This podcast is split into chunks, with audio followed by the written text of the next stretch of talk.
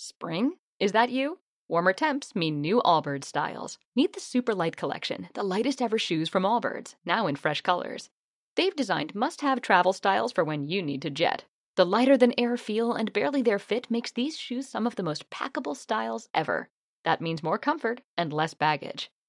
Take the Super Light Tree Runner on your next adventure. Its cushy, lightweight foam midsole supports every step, and the extra outsole traction gives you the grip to just go for it. The eucalyptus fiber upper adds next level breathability to keep you going all day. Plus, the super light tree runner is comfortable and ready to go right out of the box. So, what can you do in a super light shoe? What can't you do is the better question. And because they're super packable, the real question is where are you taking them? Experience how Allbirds redefines comfort. Visit allbirds.com and use code SUPER24 for a free pair of socks with a purchase of $48 or more. That's A L L B I R D S dot com, code SUPER24.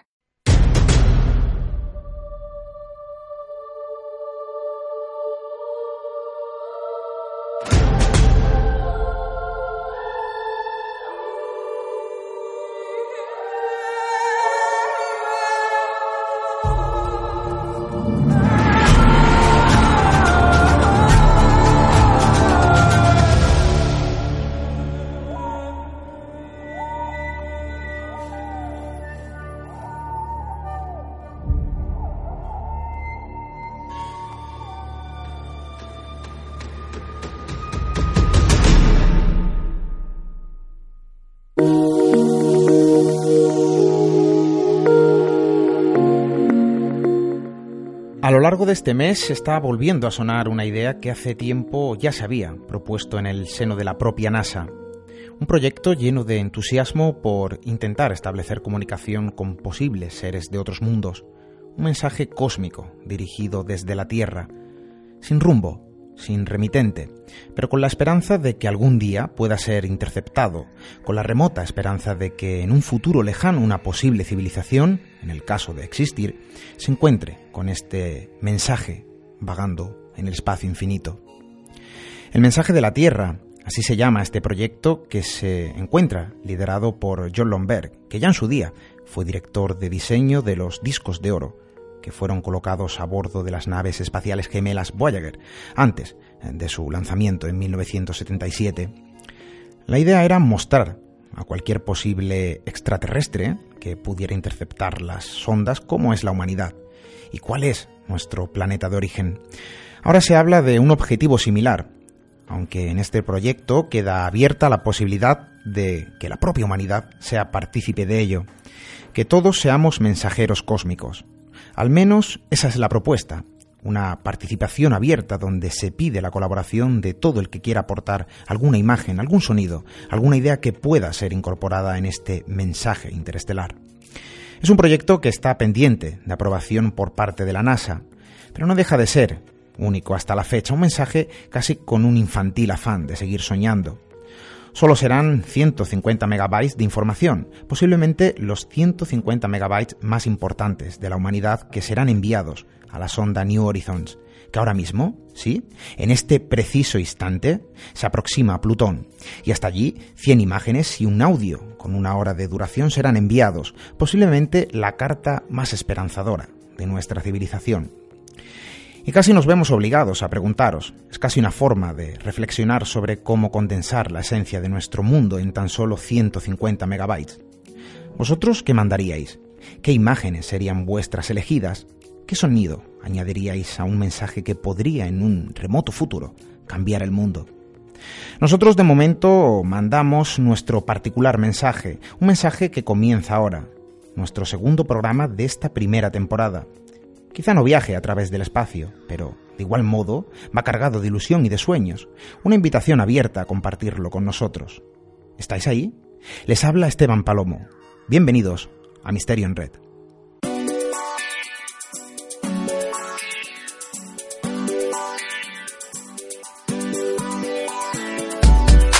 Iniciamos el segundo despegue, segundo programa en este viernes 29 de mayo de 2015. Desde los estudios de Metro Radio Málaga zarpamos hacia lo imposible, hacia lo inusual, hacia el misterio. ¿Os apetece? Comenzamos. Esta noche tenemos un sumario prometedor compuesto por viajes, historias, mensajes y mucho, mucho misterio. En primer lugar, un verdadero buscador, un especialista en encontrar casos extraordinarios a los que dar voz. Esta noche estará con nosotros Carlos Largo. Después, nuestro compañero Javier Pino abrirá las páginas de un manuscrito muy especial para desvelarnos que esconde extraños mensajes, misteriosos códigos por descifrar, el manuscrito Voynich. Y para finalizar, nuestra compañera Mari Gutiérrez nos invita a conocer un poco más un enclave mítico por sus historias imposibles la Musara. Pero antes vamos con las vías de contacto. Para aquellos que queráis comunicaros con nosotros podréis hacerlo en nuestro correo electrónico radio También estamos en las redes sociales. En Twitter nos encontraréis como arroba misteriored y en Facebook también como Misterio Red.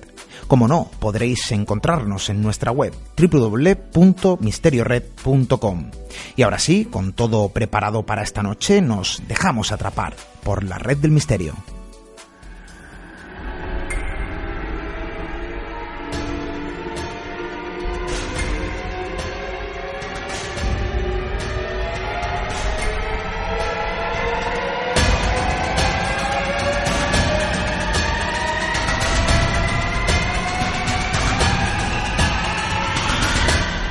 Misterio en Red.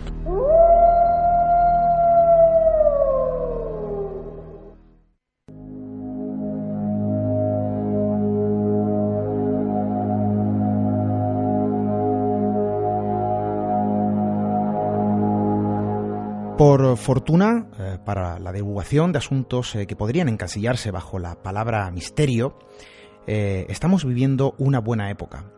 Goza de buena salud.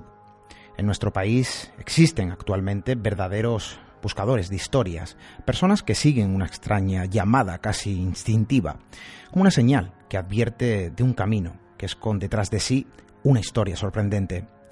Hoy viene a hablar con nosotros una de esas personas, casi podríamos llamarlo un detective de casos imposibles, licenciado en comunicación audiovisual e integrante de la redacción de Cuarto Milenio, un aventurero recopilador de historias que se ven plasmadas en Milenio 3 y en Cuarto Milenio.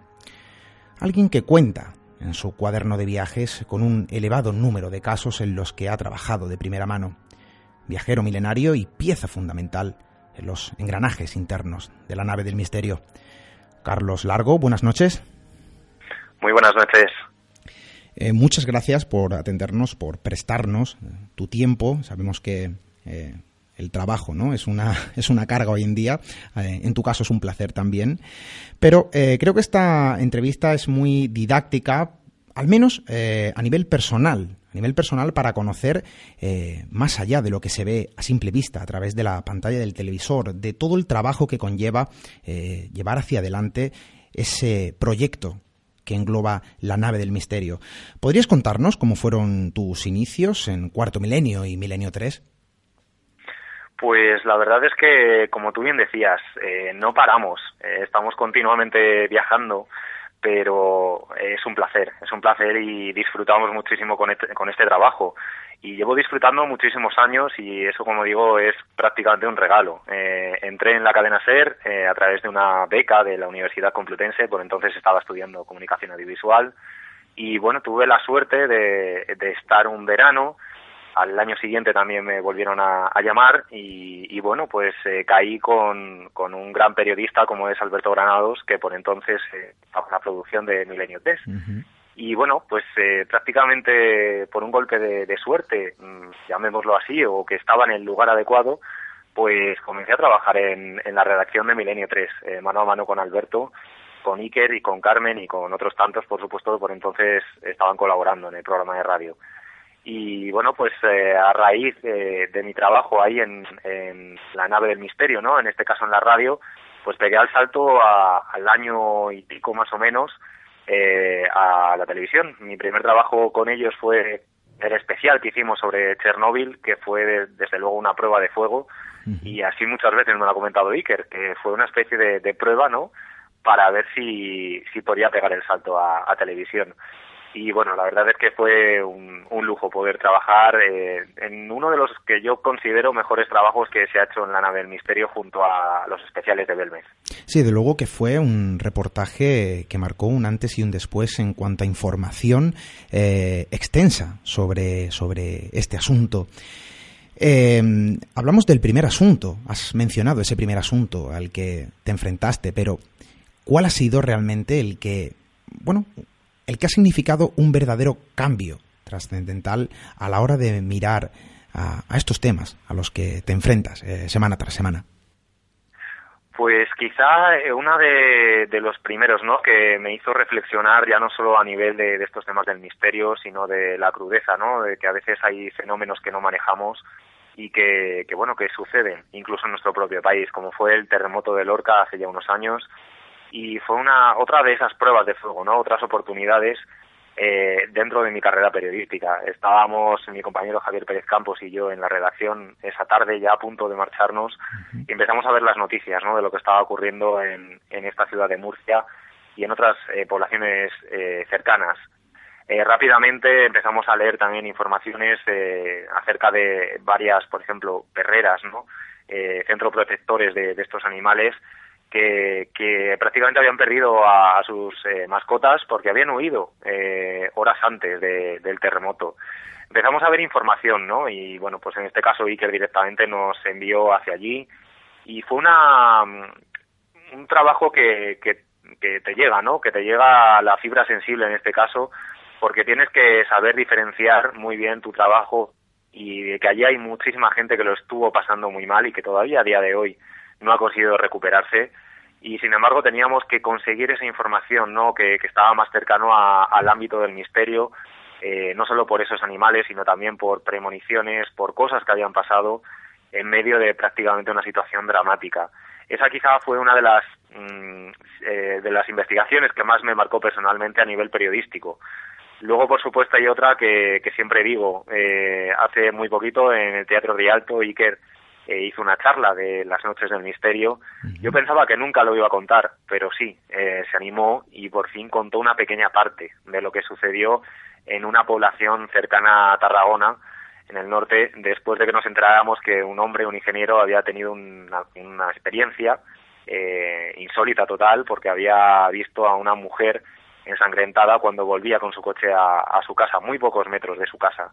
Eh, claro, esta imagen le aterró totalmente. Nos llamó y bueno, pues allí estuvimos eh, realizando una investigación eh, muy de tú a tú, muy cercana. Y bueno, sucedieron cosas, que eso sí que no lo, no lo contó Iker, pero sucedieron cosas que pudimos ver todos los protagonistas, los que estuvimos allí, eh, gracias a la ayuda de una persona que, que es sensitiva y que nos fue dando pistas de, de algo, de un suceso que nosotros nos habíamos informado y pensábamos que, que podía estar relacionado y efectivamente él nos lo confirmó.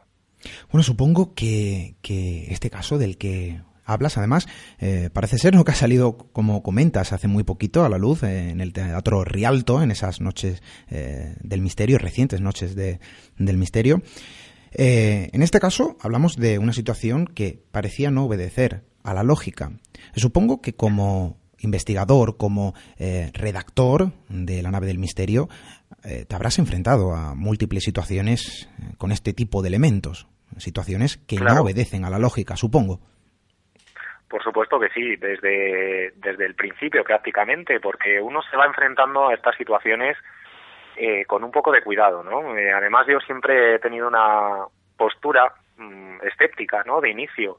Lo que pasa que yo, mi experiencia me dice que tampoco es válida, ¿no? Esa postura tan cerrada. Hay que abrirse un poco a estos temas y dejarse llevar, eh, por supuesto, con precaución, eh, viendo todo desde el punto de vista lógico, pero hay veces que, que bueno, que esa lógica salta y que, que choca, ¿no? Frente a frente, frente a ti. Eh, recuerdo también la investigación que hicimos en, el, en este caso en un palacio de Arins de Mar, eh, donde bueno pues eh, tuvimos a varios testigos. Es una, unas dependencias que, que están relacionadas con el tratamiento de Arins de Mar en Barcelona.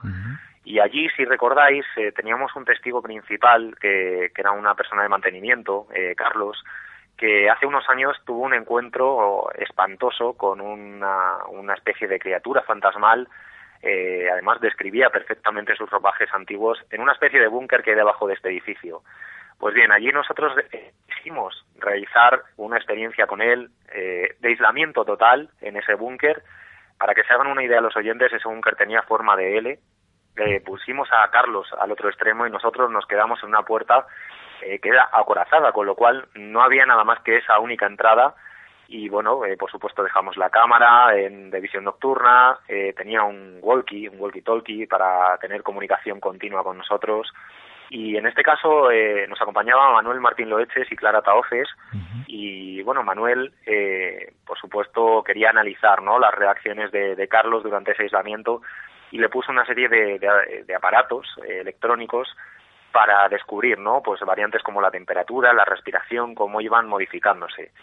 Hay un momento de la investigación que yo recuerdo muy bien, eh, además salió en, televisión, que es cuando yo escucho unos pasos. Yo estaba, era la persona más cercana a la puerta, escucho unos pasos como de una persona pequeña, no sabría describirlo, pero yo al principio pensé que podía ser algún animal, una rata o algo similar, pero bueno, pues eh, cada vez se iban acercando más a la puerta. Me alerto, eh, cojo el walkie, hablo con Carlos para ver si está bien, me confirma que sí, que, está perfecto y bueno, pues hasta ahí todo normal.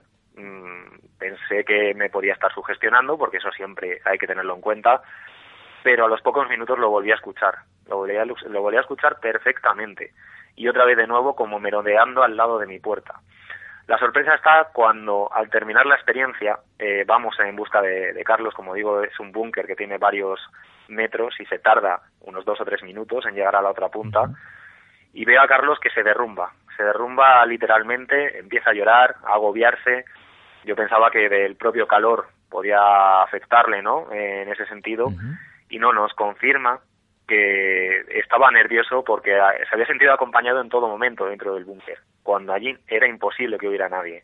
Y no solo eso, eh, yo sin decirle nada de lo que había escuchado, eh, me, bueno, me pregunta, ¿no? Que, si habíamos estado allí, que se pensaba que le estábamos gastando una broma, justamente en una zona donde él años antes había visto a este ser, a esta criatura fantasmal, y me dice que, que efectivamente él había escuchado unos pasos, unos pasos también como de una persona pequeña, eh, merodeando por la zona, y que por eso se alertó, pero que no nos lo quería haber dicho eh, claro, mm, a mí ya me, descoloca un poco esto y le, digo que yo también lo he escuchado, pero al otro lado de la puerta.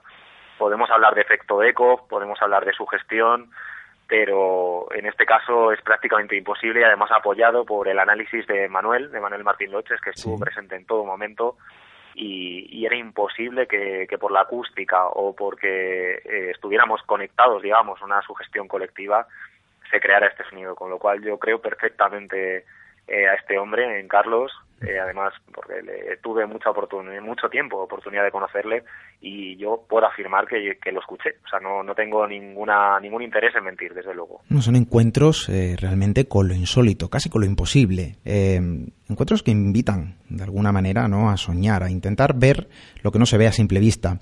Supongo, Carlos, que situaciones como esta, como bien has aclarado, bueno, pues se repiten semana tras semana, pero también existe la otra cara de la moneda, supongo. Es decir, eh, intentan vender fraudes en este sentido, informaros sobre falsos casos, situaciones que quizás no son lo que parecen. Es difícil eh, separar la paja del grano, como se dice por aquí, por el sur.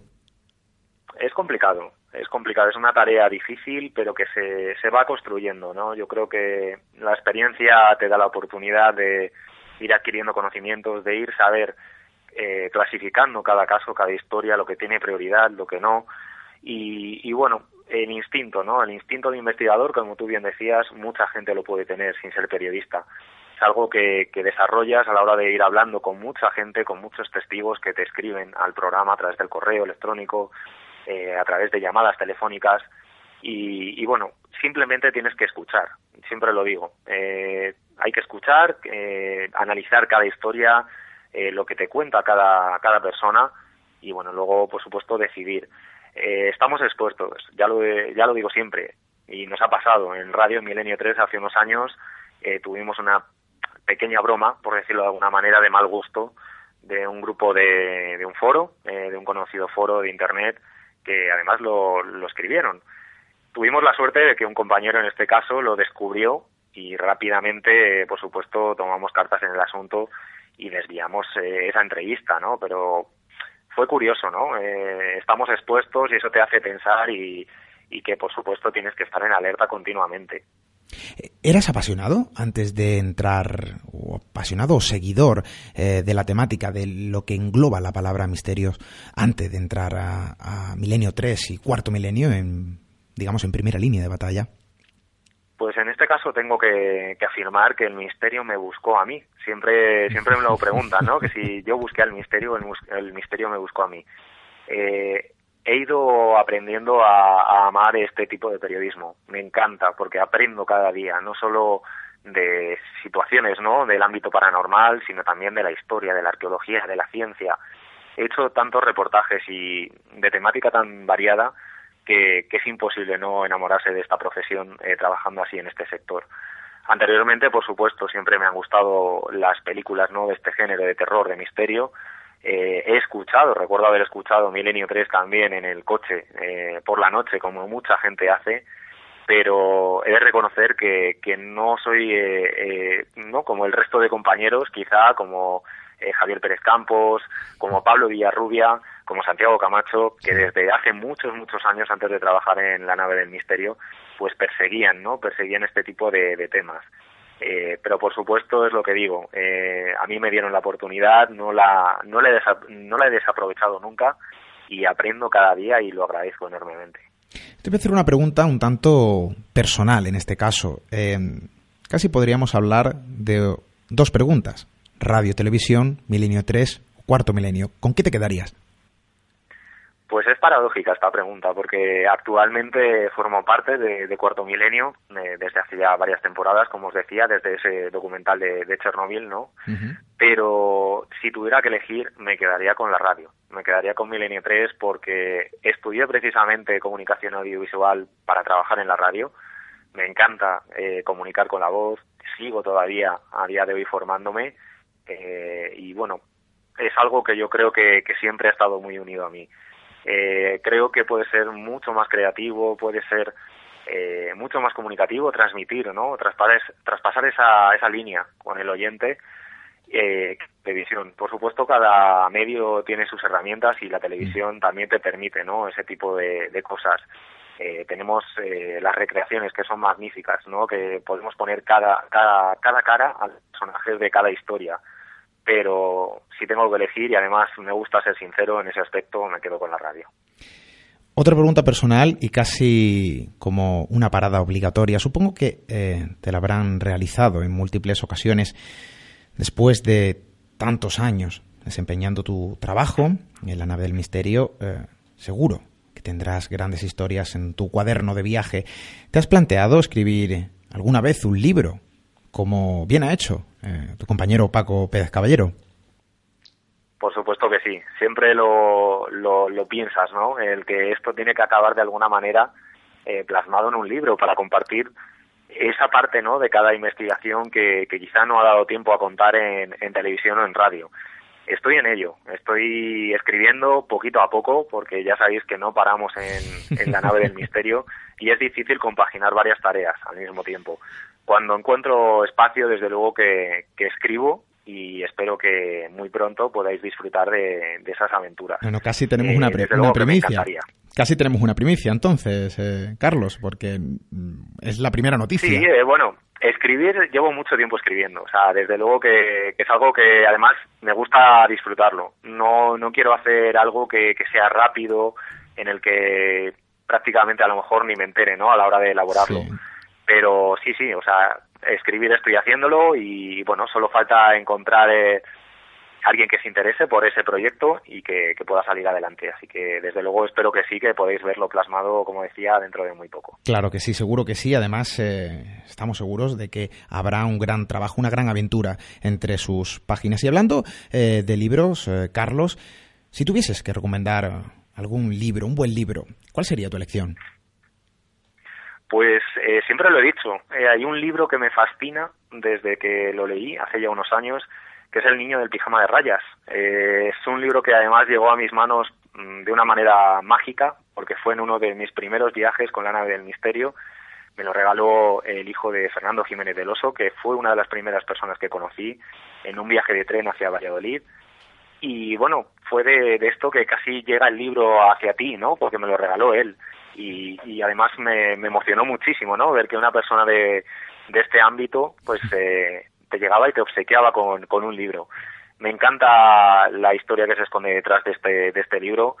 Sé que no, a lo mejor no está muy relacionado con, con este ámbito del misterio, pero y seguramente que lo hayáis leído, pero lo recomiendo muchísimo, muchísimo, muchísimo. Hay que dar esa recomendación para todos eh, nuestros oyentes. Hablábamos antes de ese trabajo, de esa titánica labor que se lleva a cabo tras lo que se ve eh, a través de la pantalla, eh, esa, ese labor de investigación, de viajes, horas incansables de carreteras, de avión, de tren, en busca de esas historias, pues fabulosas que nos llega semana tras semana.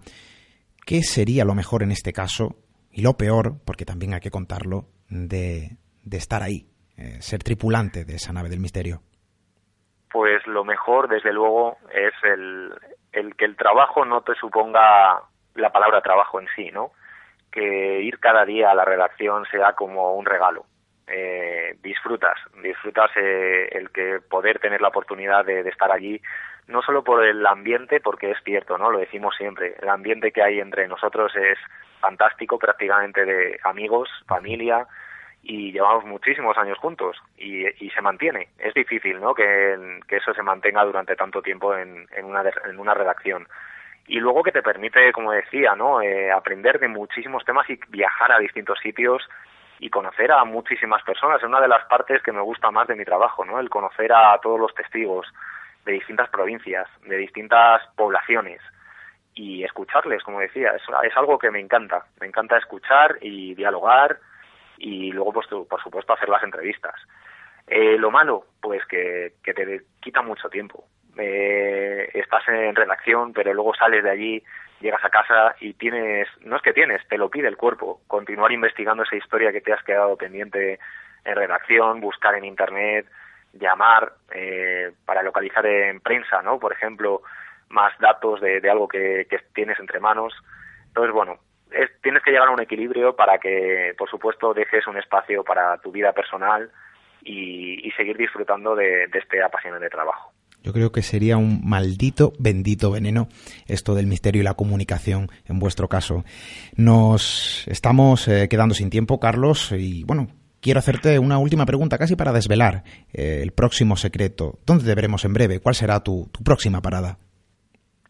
Bueno, pues ya sabéis que no nos gusta desvelar muchísimo de, los reportes de, la, de las historias.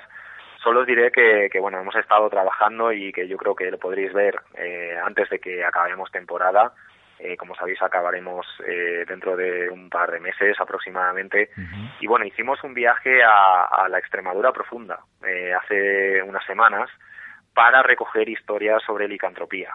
Eh, espero que, muy pronto, como digo, lo podéis ver porque hemos intentado recoger el aspecto real ¿no? de, estas historias en distintos pueblos de Extremadura, tanto de Badajoz como en, como en Cáceres, y estoy seguro que, os va a interesar muchísimo, porque luego en Plato haremos una especie de ampliación, de desarrollo eh, de lo que significa la unión entre el hombre y el, y el lobo, ¿no? desde hace muchísimos años, y de una forma muy especial. Y luego, por supuesto, hay una investigación también apasionante en una ciudad del norte de España, en un local que tiene, bueno, pues aparentes fenómenos paranormales. Estuvimos haciendo una investigación hace muy poquitos días. Hemos descubierto noticias que, que están relacionadas con este local que nos han sorprendido muchísimo y, bueno, cosas que, que sucedieron, por supuesto. Y, bueno, espero que también lo podáis conocer, si no es ahora, antes del fin de temporada, pues para la próxima porque estoy seguro que, os va a interesar muchísimo. Historias prometedoras de las que estaremos bien atentos. Carlos, eh, engranaje, pieza de ese engranaje fundamental en Milenio 3 y Cuarto Milenio. Muchas gracias por atendernos. Espero que estés con nosotros, eh, bueno, en alguna otra ocasión. Por, supuesto que sí, y os agradezco ¿no? que, que deis estos minutos también a, al programa, a Milenio y a Milenio 3, y como siempre digo, eh, agradecer a todo el mundo que está detrás eh, del equipo y a todos los espectadores, porque al fin y al cabo son la gente que hace posible que sigamos un año más y espero que nos veamos pronto. Yo creo que es el premio de hacer un gran trabajo, congregar y conseguir mantener tantos seguidores, no solo mantener, sino sumar. Semana tras semana seguiremos estando pendiente de vuestro trabajo. Carlos, muchas gracias. Muchas gracias a vosotros. Un abrazo. Un abrazo. Misterio en red. Misteriored.com. La red, la red del misterio.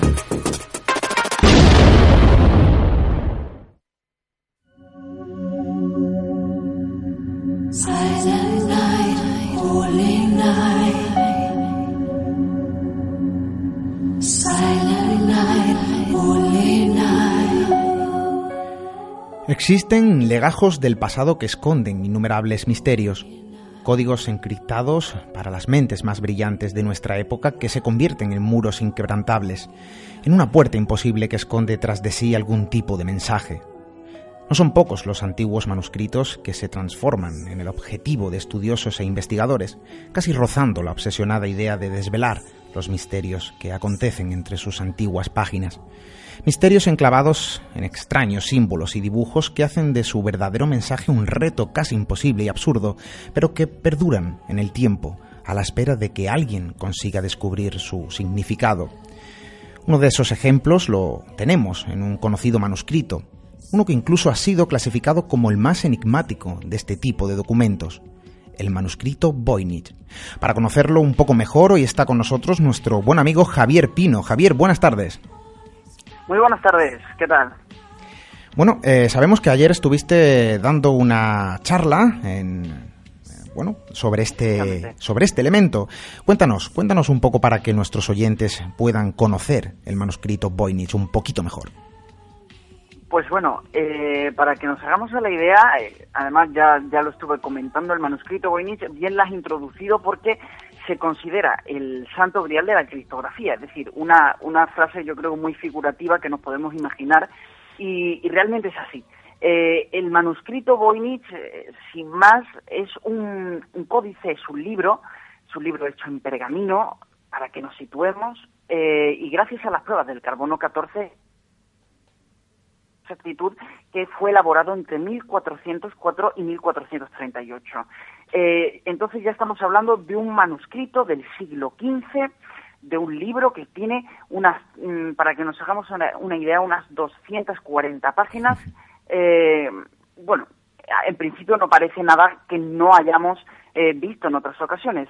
Lo curioso es cuando abrimos el documento y vamos buceando por él, nos damos cuenta de que el texto nos parece incomprensible.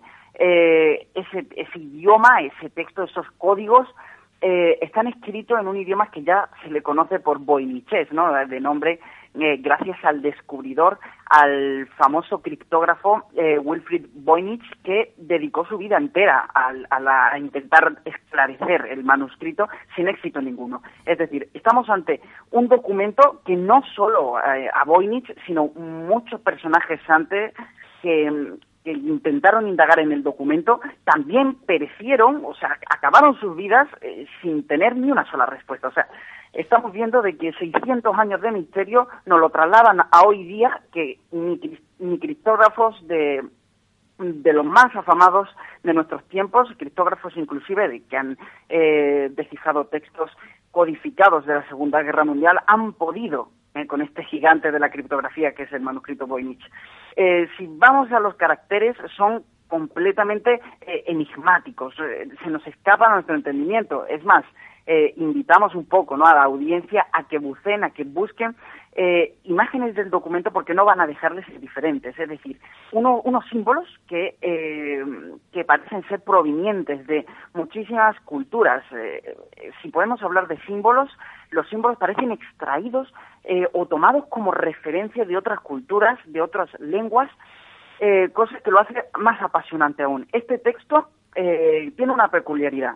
Yo os lo comento porque es una de las cosas que han traído más de cabeza a los investigadores, y es que ninguna de las palabras contiene más de 10 caracteres. esto es algo mm, curioso, a lo mejor no, no nos llama tanto la atención a priori, Pero eh, deciros que no existe idioma en el mundo o no existe lengua en el mundo que en su transcripción, en su eh, transcripción, eh, no haya palabras eh, con más de, de 10 caracteres. Es decir, estamos ante un, un caso que es único, un, único en el. Estaríamos en- hablando de un idioma en- único. Sí, Exa- exactamente, un único en el aspecto de, de- de la longitud de las palabras. Pero si nos vamos también a, a las repeticiones, os vais a quedar sorprendidos ya que existen palabras, o podríamos decir que palabras a conjunto de estos símbolos, eh, que se repitan hasta tres veces consecutivas en la misma línea, cosa que no pasa en ningún idioma conocido. Eh, estamos ante este misterio, ¿no? Yo creo ante el texto nos deja un poco boquiabiertos, ¿no? Eh, si pasamos un poco a las imágenes, que quizás es lo que más tenemos en nuestra mente, eh, empezamos con ese catálogo, un catálogo que de plantas que parece eh, que, que nos está retando un poco a la imaginación, porque esas plantas, sin irnos más lejos, eh, poseen unas características no muy normales, ya que casi ninguna de ellas, y digo casi ninguna porque eh, puede haber tranquilamente más de 80 plantas distintas dibujadas a toda página, como se hacía en los antiguos manuscritos eh, de botánica, hay más de 80 plantas de las cuales se supone que o se creen reconocer un par de ellas simplemente. Eh, es decir, estamos ante plantas completamente ficticias y no solo eso, a veces en algunos casos casi descarado, ¿no? Este, este caso, ya que en las propias raíces muchas de ellas se convierten las raíces en serpientes, otras inclusive hasta en zarpa de, de, león, ¿no? Una especie de zarpas, unas cosas que, que llaman mucho la atención y sobre todo invitan a la imaginación. Parece que el autor de ese manuscrito, que también es un misterio, el, ese personaje nos invita un poco a imaginar. Entre las categorías que vemos de esas imágenes, eh, también nos encontramos eh, algo más curioso y es una sección, eh, digamos, cosmológica, una sección donde podemos ver círculos, extrañas esferas compuestas de estrellas, imágenes, parece que las estrellas también a lo largo de esas, de ese, del pergamino se, eh, están como esparcidas, colocadas en un orden muy concreto, inclusive acompañados cada una de ellas de un pequeño, de una pequeña palabra como si indicaran su nombre. Algo muy curioso porque se repite en varias páginas, inclusive llegando a unos elementos muy reconocibles por nosotros, que son los elementos del zodiaco. Los encontramos también en el manuscrito. Es decir, el símbolo de Sagitario, el símbolo de Libra, lo podemos ver con, con bastante claridad en, en el manuscrito. Lo que sí se vuelve a tornar todo un poco más misterioso cuando llegamos a una parte un tanto peliaguda, una parte en la que aparecen una serie de mujeres rodeando una, alguno de esos círculos y ya luego insertas unos, eso en esos dibujos que acompañan a un texto. Son unas mujeres bastante peculiares, unas figuras que parecen estar embarazadas, que eh, van seguidas, van juntas, como unas especies de baños. Algunas se, los, se dan ese baño en unas aguas eh, verdes, eh, algunas de ellas también en aguas eh, azules, pero concretamente señalo el, detalle del agua verde, porque en otros manuscritos medicinales sí se repetía ese, ese mismo patrón, es decir, unas mujeres entrando en agua verde, cosa que eh, ya nos puede dar que pensar que eso pueda ser pues algún tipo de, eh, de, de ritual para sanación o inclusive para la maternidad, ¿no? Para la fecundidad. Cosa que sigue aumentando ese el, el interés, ¿no? Porque eh, hay también investigadores y expertos en el manuscrito, mucho más que yo, eh, que aseguran que el, que el manuscrito, que esa parte concreta, esas mujeres pueden estar inclusive hablándose de la fuente de la juventud. Que cuántos misterios nos podemos imaginar entre esas páginas. Yo eh, simplemente invito a que, vuelvo a repetir, que invito a los oyentes a que abran ese manuscrito, porque existen copias disponibles en Internet, que abran ese manuscrito y que se dejen llevar por la imaginación, porque invita muchísimo. Sí, a porque ello. además, eh, Javier, eh, estamos hablando que incorpora una serie de elementos, una mezcolanza eh, entre astronomía, porque incorpora esas estrellas, esos círculos que no se sabe si pueden ser galaxias o pueden ser otro tipo de elementos cósmicos. Incluso se podría hablar de criptozoología por esas criaturas, extrañas criaturas. Eh, y bueno, incorpora también lo que parece ser ese esos elementos ritualistas, donde aparecen estas mujeres que estás mencionando, y en otras imágenes, pues muy similares. ¿Se sabe eh, o se intuye mm, qué es lo que puede haber entre esas páginas, el origen de ese libro? Eh, en el origen de ese libro, bueno, podemos, eh, podemos eh, hablar mucho de esto, pero haciendo una breve síntesis, si nos vamos a su origen, dónde pudo estar hecho, qué, de qué pueden ser los contenidos, vamos a empezar en un pequeño orden, dando unas pequeñas pinceladas. quizás, y estemos hablando con mucha exactitud, decir que ese libro, que este manuscrito fue realizado en el norte de Italia eh, en el norte de Italia y por un motivo muy sencillo. Y es porque en una de esas páginas, de esos pergaminos desplegables, nos encontramos, entre tantos elementos que, que, incluye esta página, eh, esos elementos que tú decías casi galácticos, ¿no? Eh, una especie de castillo, una especie de castillo que cuando lo aumentamos podemos ver que sus, que sus almenas, que sus torres, son eh, en forma de V o, o, inclusive en forma de M, si no lo queremos imaginar eh, esta, esta concreta manifestación estructural eh, se llama eh, almena de cola de golondrina, es decir, es un tipo muy concreto de almena que, eh, que se plasma en este manuscrito y que, si estamos diciendo de que se elaboró a principios del siglo XV, solo existía un solo, un solo, una sola edificación que tenía esa, esa estructura y era en Venecia, un castillo de Venecia que es perfectamente reconocible. Entonces ya estamos diciendo de que probablemente Venecia, el norte de Italia, sea el lugar donde este autor o no solo, eh, puede ser que no fuera escrito allí, pero sí sabemos que por allí pasó, es decir, estamos hablando de un manuscrito europeo eh, que pasó por Italia, es decir, en el texto podemos ya imaginarnos que quizás, ¿no?, esa codificación, si lo estuviera, podría ir por una lengua latina. Después, en tanto a lo que tú comentabas de qué puede esconder, qué significado pueden tener esas páginas, quizás nos podamos ir a, términos un poco más místicos. Eh, si nos vamos a su época, eh, tenemos que imaginar en, esa, eh, eh, en esos tiempos hablar de, de, curación de ciertas enfermedades en esos tiempos, hablar de ciertos remedios que eh, sobrepasaran no la imaginación de los de, los propios habitantes del, de, esos lugares y esos tiempos era considerado como, como herejía. Entonces estamos viendo de que podrían ser acusados inclusive de, de alquimia, ¿no? Entonces no estaríamos tan descaminados al pensar de que pudiera tratarse de un libro de alquimia. Un libro de alquimia codificado, por supuesto, para que nunca el autor pudiera verse eh, repercutido, quizá por, por, por la dureza de la ley, ¿no? O, por, o por la crítica. Puede ser entonces quizá una, una especie de cuaderno personal. Efectivamente. Pero rápidamente esa idea se nos va de la cabeza. Y os explico brevemente por qué.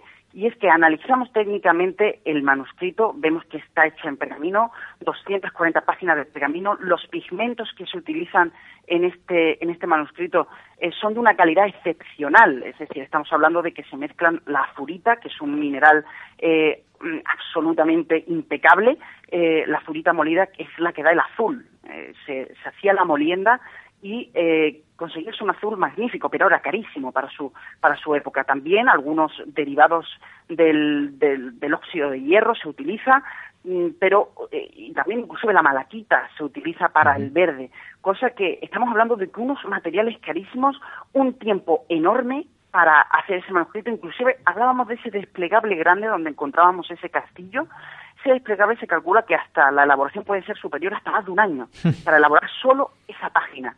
Entonces estamos diciendo de que alguien invirtiera mucho tiempo, mucho dinero para su época eh, en ese manuscrito que parecía, si podemos decir que es una agenda personal, la veo un poco costosa, pero también inclusive descarta la, la famosa teoría de que fuera eh, un idioma completamente inventado o fuera un, libro completamente ficticio hecho para simplemente su venta, porque si nos mm, vamos a esa época sería algo completamente impensable, se hubiera hecho con, otros materiales y con otro tipo de, soporte eh, más económico, ¿no? O sea, estamos hablando de que inclusive varios científicos y varios expertos criptógrafos ya se ya dicen que esto debe de ser eh, una, broma casi porque eh, nada nada hubiera soportado ningún texto encriptado hubiera soportado las durezas pruebas a las que se han sometido el manuscrito Voynich. Hasta grandes computadoras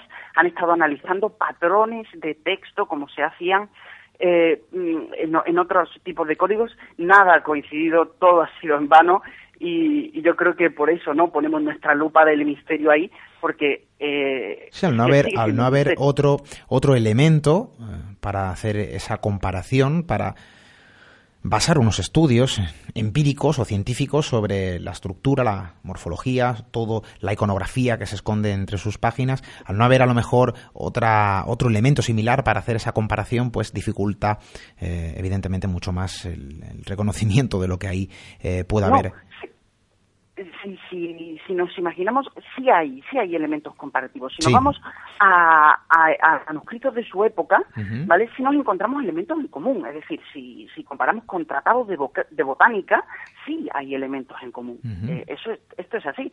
Lo que pasa es que ninguno mezcla como mezcla el manuscrito Voynich, esos elementos que parecen tan místicos que realmente van muy de la mano de, ese hermetismo, de esa alquimia. Eh, y, claro, entonces ahí es cuando realmente llama nuestra, nuestra atención, ¿no?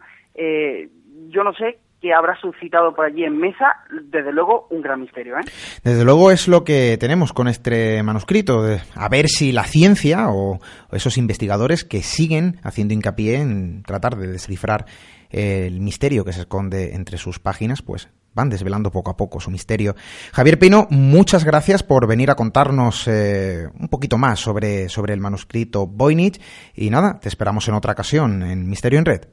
Eh, muchas gracias y nada, contad conmigo porque os sigo desde, desde que habéis empezado y, con mucha fuerza y con muchas ganas vamos a seguir aportando misterios. Así es. Así es. Un abrazo, compañero. Un abrazo.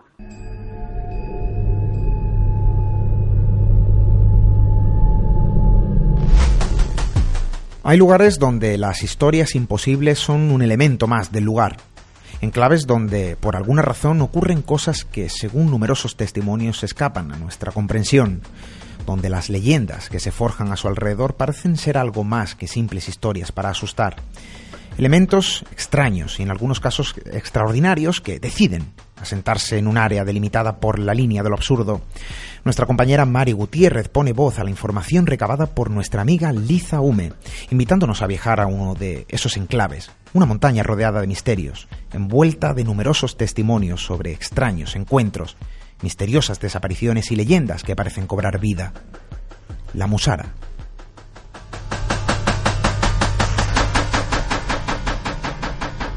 Desapariciones, visiones de seres que no parecen de este mundo y extrañas figuras amorfas flotantes forman parte del misterio que rodea la montaña de la Mosara.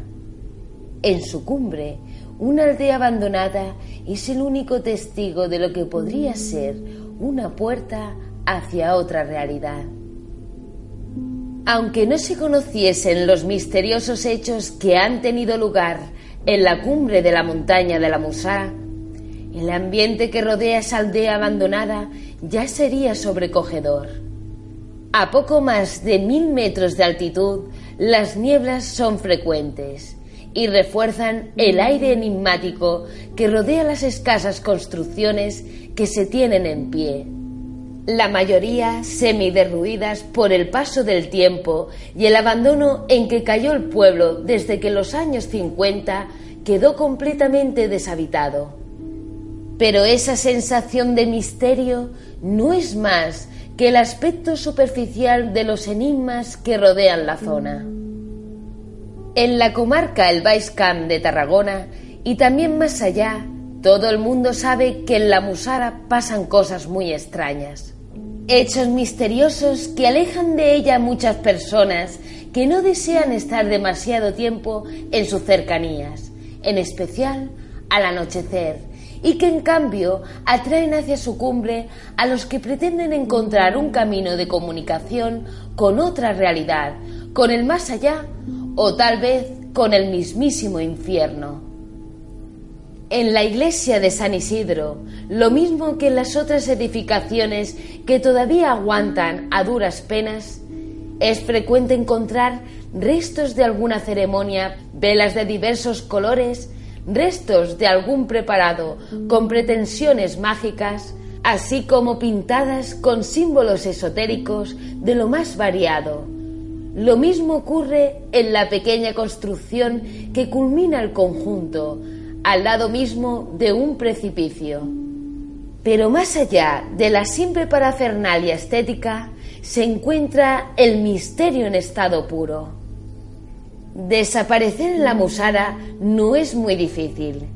Entre los habitantes de los pueblos próximos y entre quienes se han interesado por los misterios que la rodean, se cuentan infinidad de casos inexplicables como el enigmático desvanecimiento en 1995 de un ingeniero alemán que trabajaba en la región y que se encontraba paseando por los caminos que rodean la zona.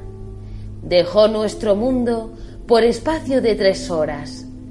Pasado este tiempo, volvió a reaparecer, sin que supiese qué había sucedido o el todavía más enigmático desvanecimiento de un vecino que acabó en los Estados Unidos sin que recordase qué es lo que había pasado.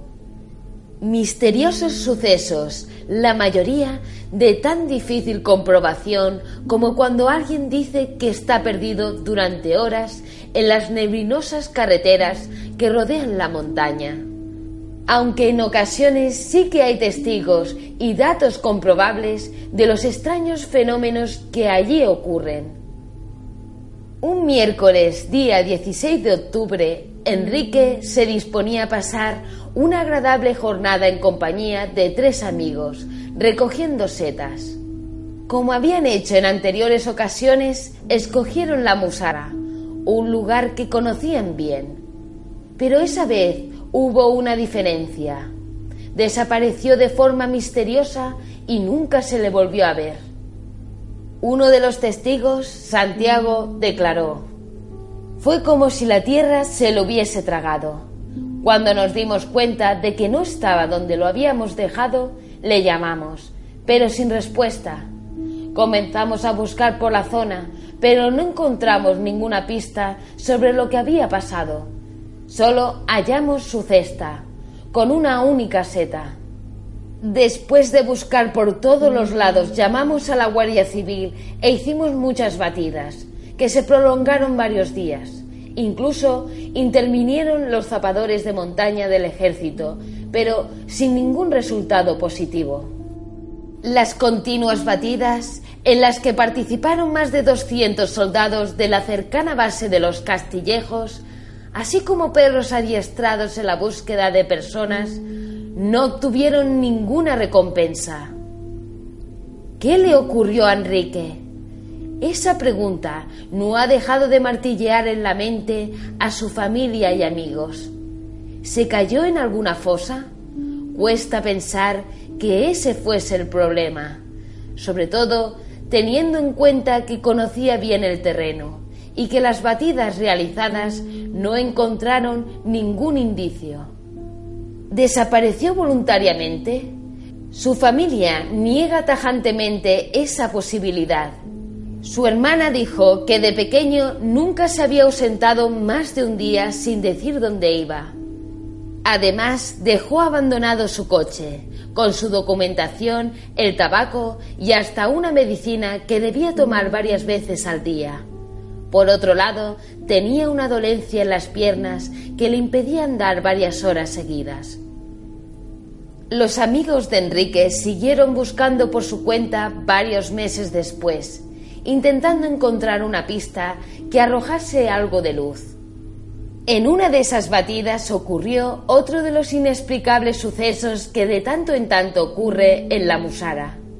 Fue a finales de enero de 1992 y según cuenta Jorge Roberto, que se encontraba descansando en una casa abandonada, poco después de la medianoche escuchó un ruido de cascos de caballo que parecía proceder de la cercana y también abandonada iglesia de San Isidro. Alertado por ese extraño sonido de caballos por la noche en ese paraje aislado, el testigo se acercó a la entrada del antiguo edificio religioso, donde pudo ver algo que le dejó poco menos que de piedra. Comentó que ante él aparecieron unas figuras ataviadas con lo que parecían unos hábitos con capuchas, lo que les daba una apariencia similar a monjes, pero tenían un aspecto semitransparente. Al principio solo vio dos, pero dentro de la iglesia encontró cuatro o cinco más. Algunos pasaron a menos de diez metros de él. Les habló, pero ellos no le hicieron caso. Pudo ver perfectamente cómo se dirigían al interior donde movieron unas piedras. Al cabo de unos momentos los dejó de ver repentinamente. Jorge asegura que nunca olvidará esa extraña observación, que en total duró unos cuatro minutos. ¿Qué fue lo que vio el testigo? ¿Eran seres procedentes de otro plano de realidad? La visión de entidades aparentemente inmateriales en esa misteriosa zona no es demasiado infrecuente. Otros testigos aseguran haber observado y hasta fotografiado extrañas, inexplicables figuras amorfas flotando sobre el suelo, inundando la zona con una luz misteriosa y de apariencia irreal. No deja de ser curioso que incluso las leyendas y el folclore local hayan recogido la ancestral creencia de que allí hay algo que se escapa de lo corriente, algo que puede convertirla en un portal de entrada y también de salida hacia otro mundo, hacia un lugar que ha sido bautizado como la Vila del Sis, Villa del Seis.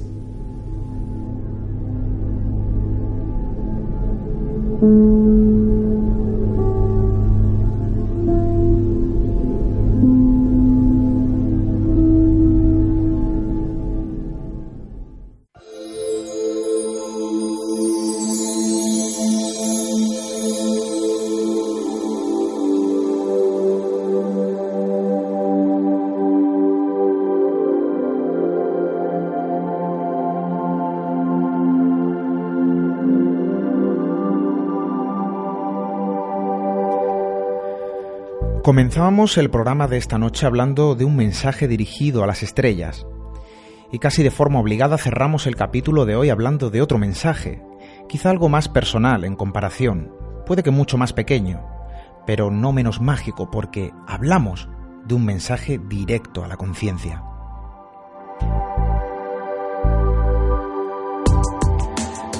Veréis, hace pocos días saltaba a la luz un titular que puede que haya pasado desapercibido, el hallazgo de un mensaje del pasado cargado de simbolismo y que invita a una reflexión casi colectiva. Una carta de una de las personas más brillantes de nuestra historia que dirigía a sus alumnos. Un pensamiento cargado de verdad plasmado en un viejo papel.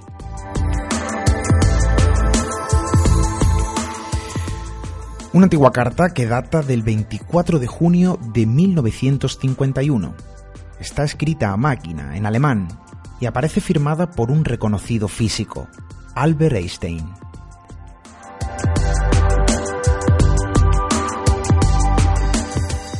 En ella encontramos un texto con una verdad imponente. Aquel que alcanza la alegría del entendimiento ha ganado un amigo infalible para la vida. Pensar es a los hombres lo que volar a los pájaros. No sigáis el ejemplo de las gallinas cuando podríais ser una alondra.